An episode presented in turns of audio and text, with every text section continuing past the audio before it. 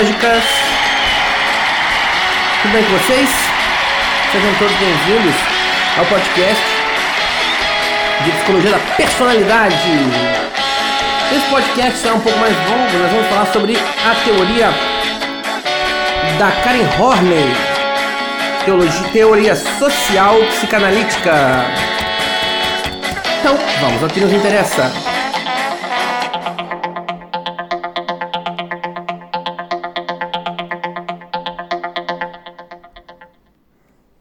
Vamos trabalhar então neste podcast os conceitos da teoria social psicanalítica.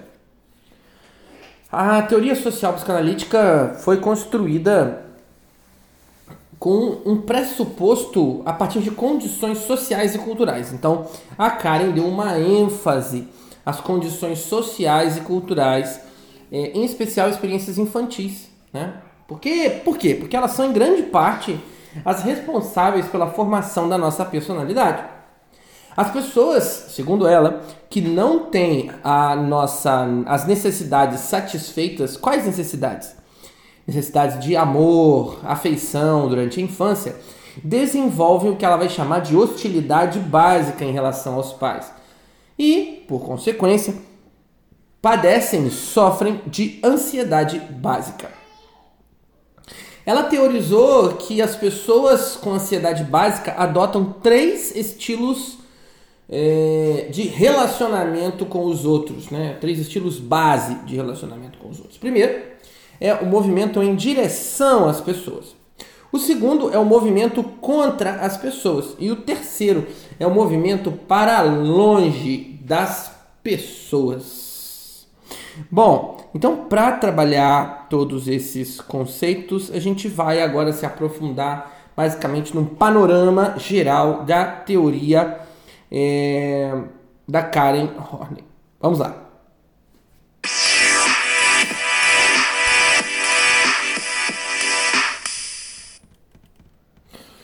Os primeiros escritos da Karen têm um toque psicanalítico, né, freudiano, diria eu, é, assim como se você pegar o Adler, o Jung, gente que a gente estudou nessa disciplina.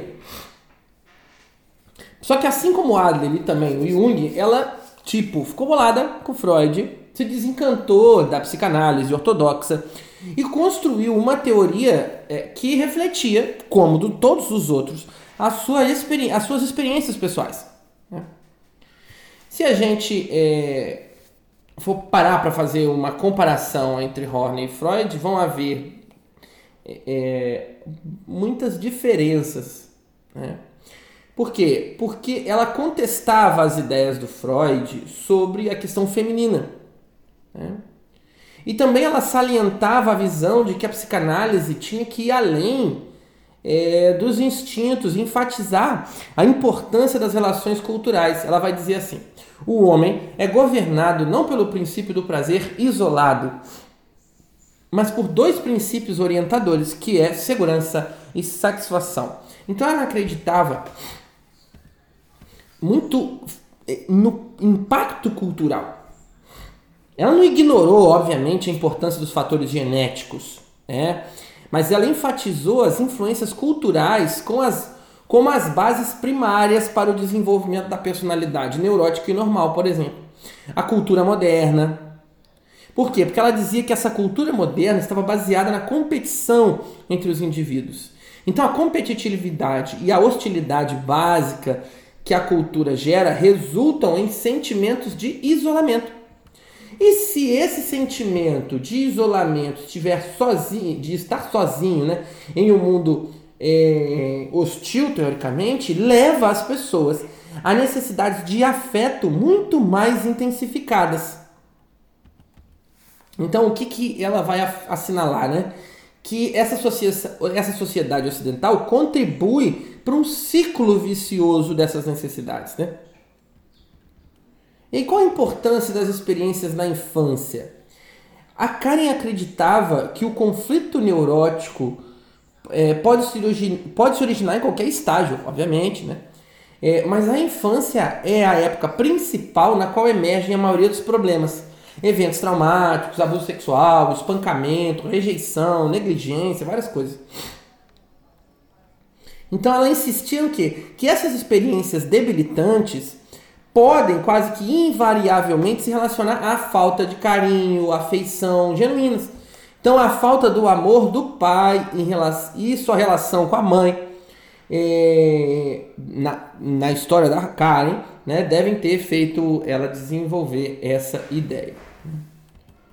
Mas vamos lá, o que, que é a hostilidade básica e a ansiedade básica? Né? As crianças precisam se alimentar, se nutrir de amor, mas também de uma certa disciplina. Então, é, ela vai dizer que é esse amor e essa disciplina que proporcionam sentimentos de satisfação e segurança. E é isso que vai permitir as, a criança crescer é, de acordo com o seu self real. Mas tem muita influência adversa que pode interferir nessas condições aí favoráveis, né? Principalmente a incapacidade dos pais para amar o filho devido a quê? Devido às suas necessidades neuróticas dos pais, né? as necessidades neuróticas dos pais. Então, se os pais não satisfazem as necessidades do filho, quais necessidades? De segurança e satisfação, a criança vai desenvolver sentimentos de hostilidade básica com relação aos pais. Só que as crianças raramente explicitam isso. Por quê? Porque é difícil você expressar sentimento de hostilidade para com seu pai. Então essa hostilidade ela é reprimida e ao ser reprimida leva a profundos sentimentos de insegurança, de é, é, é, sensação vaga de apreensão. E essa condição que é gerada é chamada ansiedade básica, que é um sentimento, como ela mesma definiu, é, de estar isolado, desamparado em um mundo que é considerado hostil. Ok? Bora lá ver mais os impulsos compulsivos.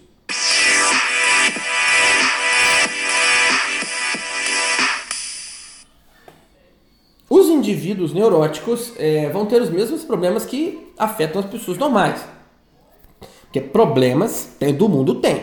Se tem uma coisa que todo mundo tem nessa vida é problema. Todos utilizam os vários mecanismos protetores para se defender de rejeição, de hostilidade, de competitividade dos outros.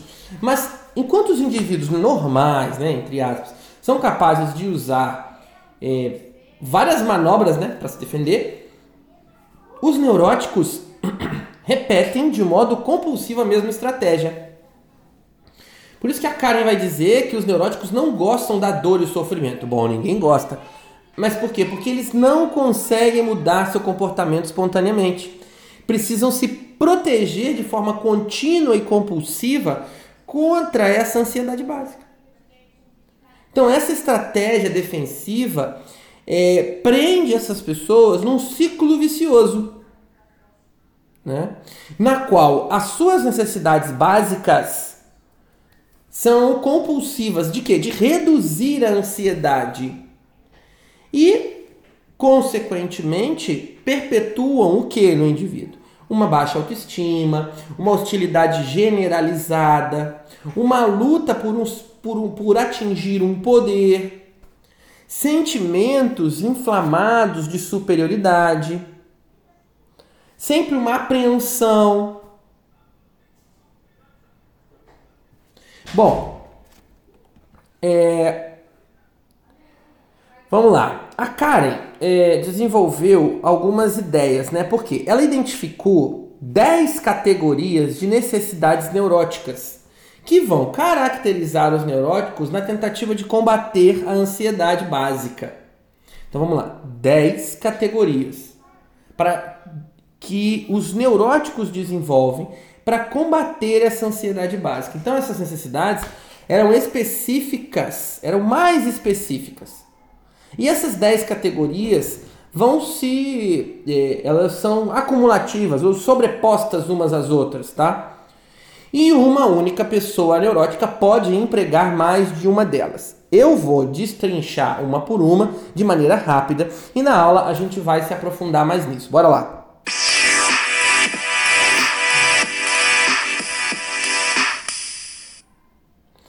A primeira delas é necessidade neurótica de afeto e aprovação. Ou seja, uma busca por afeto e aprovação, da qual os neuróticos tentam, de maneira é, é, super abrangente, agradar todo mundo. Já viu gente que quer agradar todo mundo o tempo todo? Essa galera.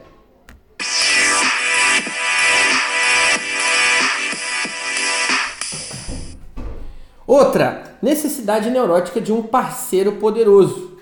Como os neuróticos não têm autoconfiança, eles tendem a se vincular a um parceiro poderoso. Então, é uma necessidade de é, é, superavaliação do amor. Uma necessidade de ter alguém que te ame é, e essa pessoa seja poderosa.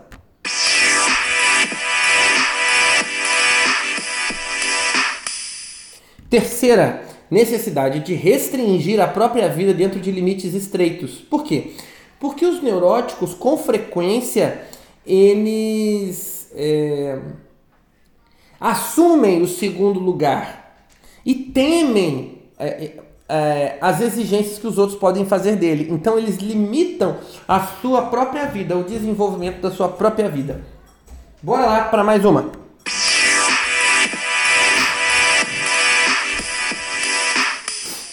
Necessidade neurótica de poder. Poder e o afeto são, acredito eu, as maiores necessidades neuróticas. Então, a necessidade de poder acompanha uma necessidade de ser reconhecido de maneira exagerada. Bora lá.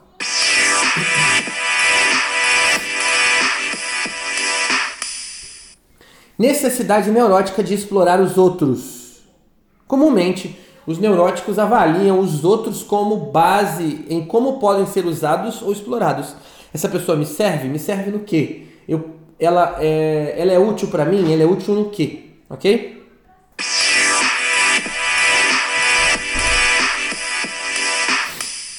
Necessidade neurótica de reconhecimento ou prestígio social. Para combater essa ansiedade básica, elas tentam ser as primeiras, as mais importantes, atrair a atenção para si próprio.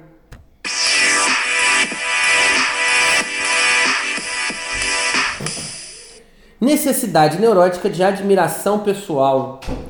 É aquela necessidade de ser admirado por aquilo que eles são e não por aquilo que possuem, né?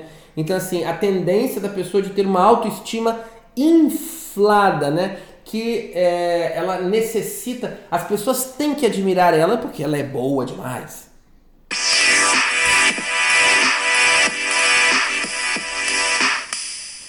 Necessidade neurótica de ambição e realização pessoal. Né?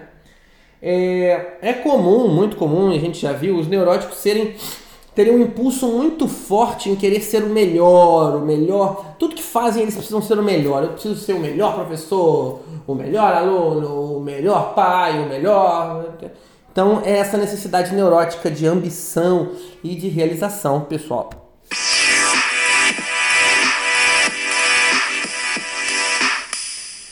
Necessidade neurótica de autossuficiência e independência. Muitos neuróticos precisam se afastar das pessoas, provando que conseguem ficar bem sem os outros. São totalmente independentes. Mas essa necessidade né, ela demonstra outra coisa.